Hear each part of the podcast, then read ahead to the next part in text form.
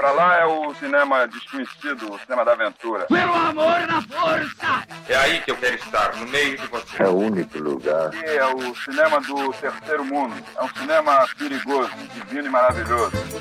Vamos falar de cinema brasileiro! Eu sou Cíntia Nogueira e vou falar sobre o filme Aquários, um filme de 2016 com direção de Kleber Mendonça Filho. Eu hoje acordei pensando num sonho que eu tive à noite.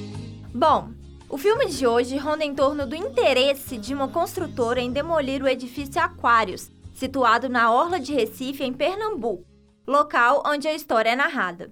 O objetivo da empresa é construir prédios maiores e mais bem equipados, tanto no quesito lazer quanto segurança. Se formos reparar nas imagens da fachada do prédio em 1980, que é o ano em que o filme tem início, e na fachada do prédio em 2016, que é o ano em que o filme tem continuidade e se desenvolve, percebemos que houve grandes mudanças. Exemplo: o edifício, em 1980, era harmônico com os outros que estavam ao seu redor, pois tinham estrutura e acabamento muito similares.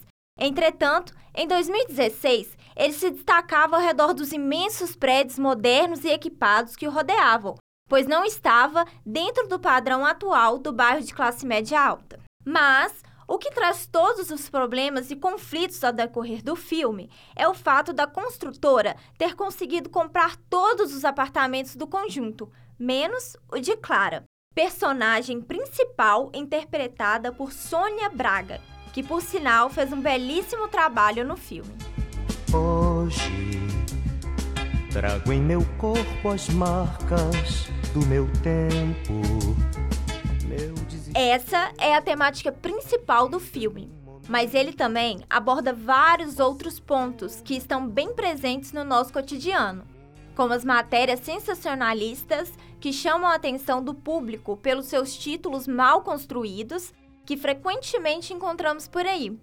O favorecimento de familiares dentro de empresas em cargos altos, a obsessão dos jovens em ganhar dinheiro, os romances que se iniciam pelas redes sociais, entre várias outras críticas que decorrem ao longo do enredo.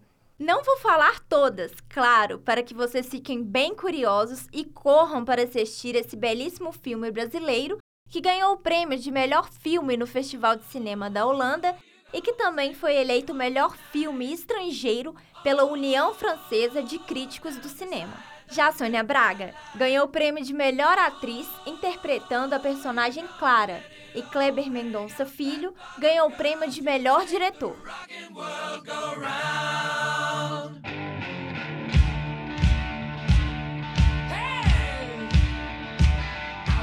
Em relação à trilha sonora do filme, sim, ela é maravilhosa e traz grandes cantores brasileiros, como Roberto Carlos, Maria Bethânia e Gilberto Gil. Vale muito a pena adicionar as músicas do filme na sua playlist no Spotify.